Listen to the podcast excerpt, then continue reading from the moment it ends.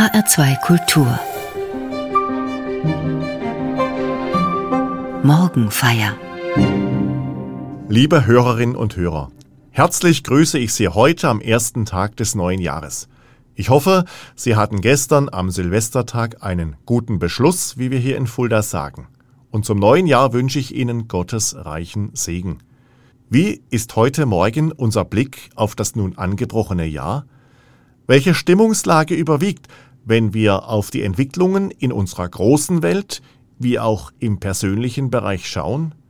Gespannte Erwartung oder sorgenvolle Zurückhaltung? Unser erster Musikbeitrag greift diese doppelte Stimmungslage auf.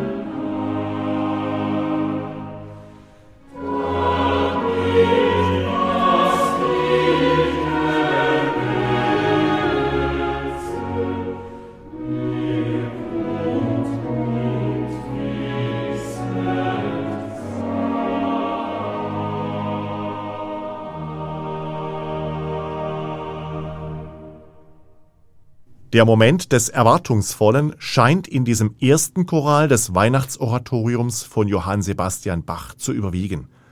Dem Choral voraus geht die Ankündigung der Geburt Jesu.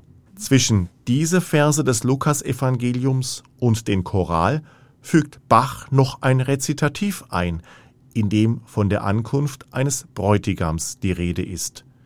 In der christlichen Spiritualität gibt es eine breite Tradition, die Christus als einen Bräutigam deutet. Dabei werden Texte aus der Tradition Israels aufgegriffen, insbesondere aus dem Hohen Lied. Wo dort vom Bräutigam die Rede ist, wird dieser mit Jesus identifiziert. Zu Beginn der Kantate wird uns Jesus als Kind und als Bräutigam vorgestellt. Bach verschränkt damit zwei Bewegungen ineinander, die in Menschen aller Zeiten und Kulturen in der Regel die freudigste Erwartung auslösen. Einerseits die Geburt eines lange ersehnten Kindes und andererseits die Begegnung von Braut und Bräutigam in der Erwartung, sich endlich gegenseitig das Ja-Wort zu geben. Für manche Hörerin und manchen Hörer mag das am heutigen Tag zur Stimmungslage passen. Ich denke an die Menschen aus meinem Umfeld, die in den kommenden Monaten ein Kind erwarten oder die ihre Hochzeit terminiert haben.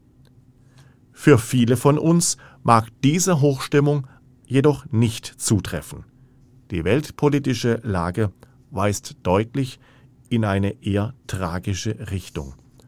Aber gerade das Sorgenvolle, ja, das Dramatische lässt sich im wahrsten Sinne des Wortes in der Stimmung des Chorals finden. Dafür steht die Melodie, die Bach verwendet. Den in der Kirchenmusik Bewanderten ist diese Melodie vertraut, jedoch aus einem völlig anderen Kontext. Mit der Melodie unseres Eingangschorals ist auch das Lied O Haupt voll Blut und Wunden vertont. Dieses beschreibt in barocker Anschaulichkeit die Spuren, die der sterbende Jesus von der gerade erlittenen Folter am Leibe trägt. In dieser Darstellung können wir auch einen Verweis auf viele Tragödien unserer Tage entdecken. Wie soll ich dich empfangen? Darauf reimt sich das aller Welt Verlangen. Bach drückt damit aus, dass sich in der Geburt Jesu eine Sehnsucht der Menschen erfüllt. Und doch drückt die Frage, wie soll ich dich empfangen, auch die Grunderfahrung einer Überforderung aus. Wie soll das geschehen? hatte Maria in der Stunde gefragt, in der ihr durch den Engel angekündigt wurde, dass sie die Mutter Jesu werden soll. Wie soll ich dich empfangen? Könnte also auch eine Frage oder ein Gebet der Mutter Jesu selbst sein, die ihn ja, wie wir in einer alten Redewendung sagen, neun Monate vor Weihnachten empfangen hat. Der Choral ist an jener Stelle eingefügt, an der Maria hochschwanger mit Josef nach einem Ort für die Geburt sucht. Lukas stellt dies so dar, dass die Menschen in der Stadt Bethlehem ihrerseits überfordert sind, das Paar aufzunehmen. Wo wir im Blick auf das, was im angebrochenen Jahr auf uns zukommen könnte, vom Gefühl der Überforderung geprägt sind, wo wir von Sorge geprägt sind, wohin das Jahr uns führt, dort sind wir bei Maria und Josef also in bester Gesellschaft. Als Menschen, die ganz in der Tradition Israels aufgewachsen sind, haben Maria und Josef auf ihrem Weg nach Bethlehem mit sehr großer Wahrscheinlichkeit das getan, was gläubige Juden auch heute bei ganz unterschiedlichen Anlässen tun. Sie beten die Psalmen.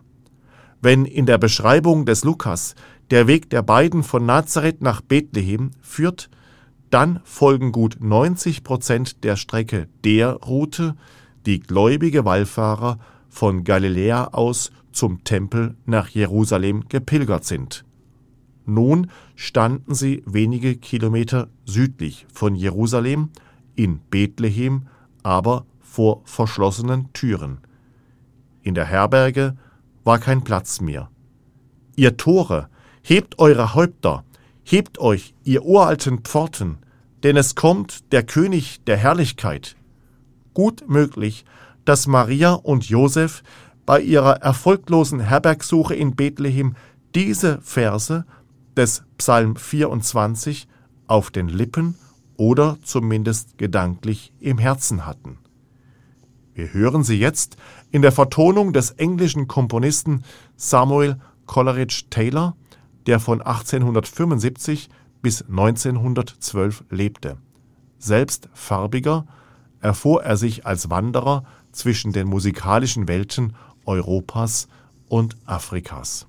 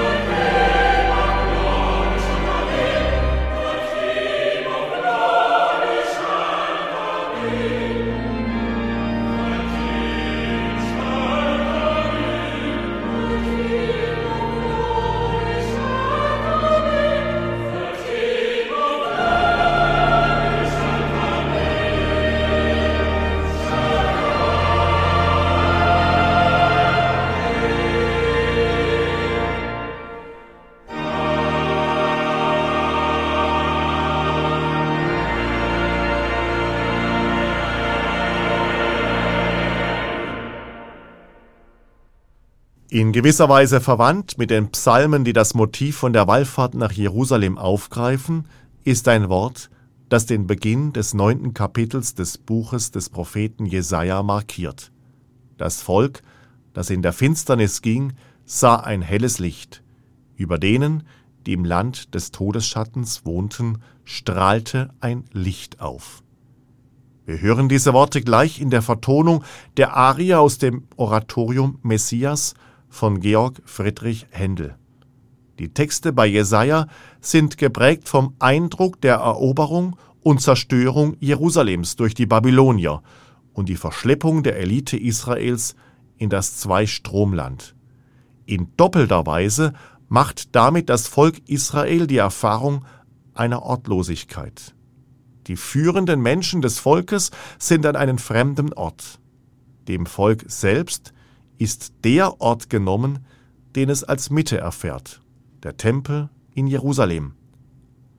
Einige Jahrhunderte später und nur wenige Jahrzehnte nach dem Tod Jesu wird diese Erfahrung wiederum grausame Realität. Die Römer besiegen den jüdischen Widerstand. Sie zerstören Jerusalem und den Tempel. Ein großer Teil der gläubigen Juden muss Jerusalem und Palästina verlassen. Bis zu diesem Zeitpunkt waren Jerusalem und der Tempel auch für jene, die im Glauben Israels groß geworden waren und nun an Jesus als den Messias glaubten, wichtige, ja entscheidende Bezugsorte. Nun sind die Tore des Tempels, von denen eben noch der Psalm gesungen hat, nicht mehr da. Wüst und leer liegt die Stadt in Trümmern. Welcher Ort gibt nun ihrem Leben eine Mitte? Diese Frage stellt sich nach der Zerstörung Jerusalems allen, die im Glauben und damit in der Tradition Israels aufgewachsen waren. Für die einen bleibt Jerusalem der Sehnsuchtsort. Nächstes Jahr in Jerusalem, so drücken es gläubige Juden jedes Jahr am Pessachfest bis heute aus und stellen sich damit in die Tradition ihrer Vorfahren, die schon vor über 2000 Jahren nach Jerusalem gepilgert waren. Die anderen finden den Ort, der ihrem Leben eine Mitte gibt, nicht mehr in der Stadt mit dem nunmehr zerstörten Tempel. Für sie verändert sich das, was über Jahrhunderte selbstverständlich gewesen war. Die Mitte ihres Glaubens wird jetzt nicht mehr durch eine Stadt markiert, zu der man, wenn es möglich ist, von Zeit zu Zeit pilgert. Ihre Mitte ist nicht mehr ein geografisch bestimmbarer Ort, sondern vielmehr eine historisch fassbare Person, nämlich Jesus von Nazareth, der Christus. In der Darstellung der Weisen aus dem Morgenland klingt diese Ortsverschiebung, wie man sagen könnte, des christlichen Glaubens an. Die Sterndeuter werden als Menschen geschildert, die nach Jerusalem pilgern. Doch ihr letztes Ziel finden sie anderswo, an einem Ort, der vordergründig unbedeutend ist. Ihr letztes Ziel ist gar nicht dieser Ort, sondern es ist eine Person. Es ist der neugeborene Jesus. Das ist eine Kernaussage der christlichen Botschaft. Menschliche Suche, die Erfahrung der Ortlosigkeit und die Sehnsucht nach Heimat finden ihre letzte Erfüllung nicht an einem bestimmten geografischen Ort, sondern in einer Person. Der christliche Glaube ist damit anschlussfähig an eine Grunderfahrung des Menschen. So wichtig uns Orte im Lauf unseres Lebens werden, entscheidend ist die Erfahrung, im Herzen eines Menschen zu Hause zu sein.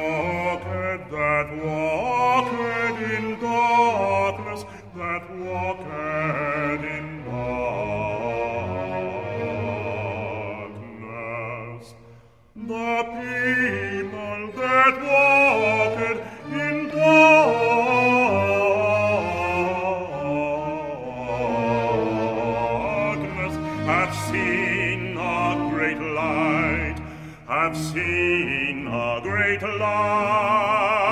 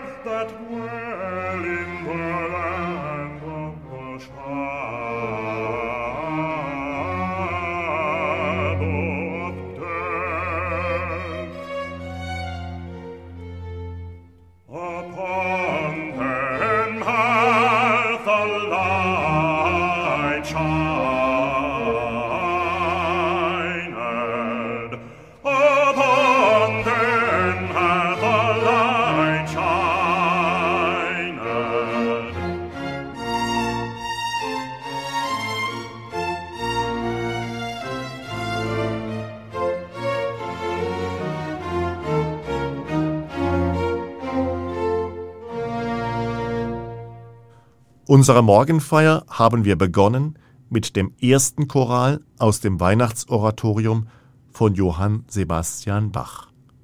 Wir beenden sie mit dem Schlusschoral. Und dort heißt es in der letzten Zeile, bei Gott hat seine Stelle das menschliche Geschlecht. Da klingt wieder diese Sehnsucht an, Heimat zu finden in einem Du, in einem Gegenüber, das mich annimmt, hier ist Gott selbst dieses Du. Die letzten im Oratorium gesungenen Verse sind Ausdruck des Glaubens, der Bach bei allen Schicksalsschlägen, die er selbst erlebt hat, geprägt hat. Mein Weg findet sein Ziel in einem Du. Dies gibt meiner Wanderschaft gleichsam von Herberge zu Herberge eine innere Kraft und Dynamik, wo ich um eine letzte Form von Geborgenheit von Heimat weiß, kann ich meinen Weg mit einer inneren Gelassenheit gehen. Bei Bach ist dies keine naive Weltflucht. Schon im Matthäusevangelium schließt die Beschreibung der Geburt Jesu nicht mit einem vordergründig glücklichen Ende. Vielmehr folgt die Flucht vor der Verfolgung des Herodes. Die Ortlosigkeit, die das Paar vor der Geburt erlebt hat, setzt sich also unmittelbar nach der Geburt fort. Die Vertonung des Chorals mit Pauken und Trompeten kann darüber nicht hinwegtäuschen. Dem Schlusschoral des Weihnachtsoratoriums liegt dieselbe Melodie zugrunde wie dem ersten Choral, eben die des Passionsliedes O Haupt voll Blut und Wunden. Mit dieser Melodie wird das besungen, was Christen mit Ostern verbinden. Denn Christus hat zerbrochen, was euch zuwider war, heißt es zuvor im Choral. Damit bringt Bach eine tiefe Überzeugung zum Ausdruck, die Christen seit dem ersten Jahrhundert prägt. Das Leid wird nicht dadurch überwunden, dass es ausgeblendet wird. Jesus, dessen Geburt wir in diesen Tagen feiern, wird als der Auferstandene gerade an seinen Wunden erkannt, die er durch die Kreuzigung erlitten hat. Er, den die Christen als den Erlöser bekennen, er kennt die Abgründe des menschlichen Daseins, Ortlosigkeit, Flucht, Verfolgung, unrechtmäßige Verurteilung, schließlich die Hinrichtung.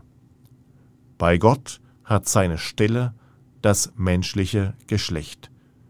Was Bach hier ans Ende des Weihnachtsoratoriums stellt, ist damit nicht einfach eine Vertröstung auf die Ewigkeit. Nein, Christen aller Zeiten haben dies als Gegenwart erfahren. Wo ich mich als ortlos, suchend, verfolgt, überfordert erfahre, da habe ich jetzt meine Stelle bei Gott. Da zeigt Gott mir im Weg Jesu seine Gegenwart. Meine Grenzerfahrung findet bei ihm Resonanz. Musikalisch bringt dies Bach zum Ausdruck, wenn zwischen den jubelnden Trompeten immer noch die Melodie des Schmerzensliedes durchklingt, doch in einer neuen Klangfärbung. Wie gehen wir in dieses neue Jahr? Erwartungsvoll oder sorgenvoll? So manche Schmerzensmelodie wird uns auch in diesem Jahr wieder prägen. Der Schlusschoral bringt die Zuversicht zum Ausdruck, dass wir gerade mit unserer persönlichen Schmerzensmelodie bei Gott unsere Stelle, unseren Ort haben. Dies möge dem Weg durch dieses Jahr eine eigene Klangfärbung verleihen und uns damit Kraft geben für jene Schritte, zu denen wir in den kommenden Monaten herausgefordert sind. Ich wünsche Ihnen Gottes Segen im neuen Jahr.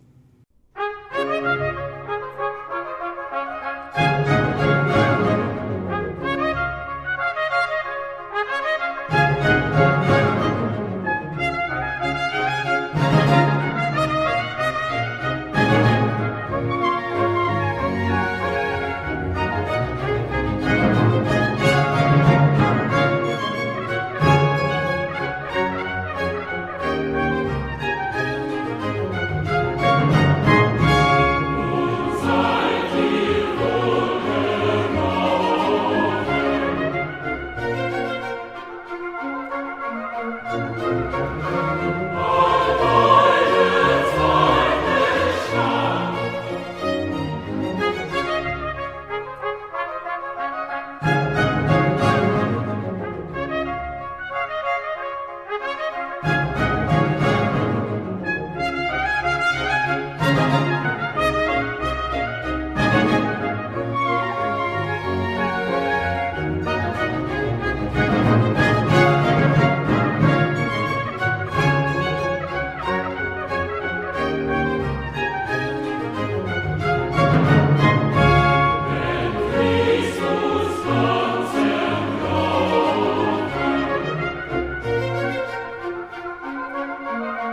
Oh,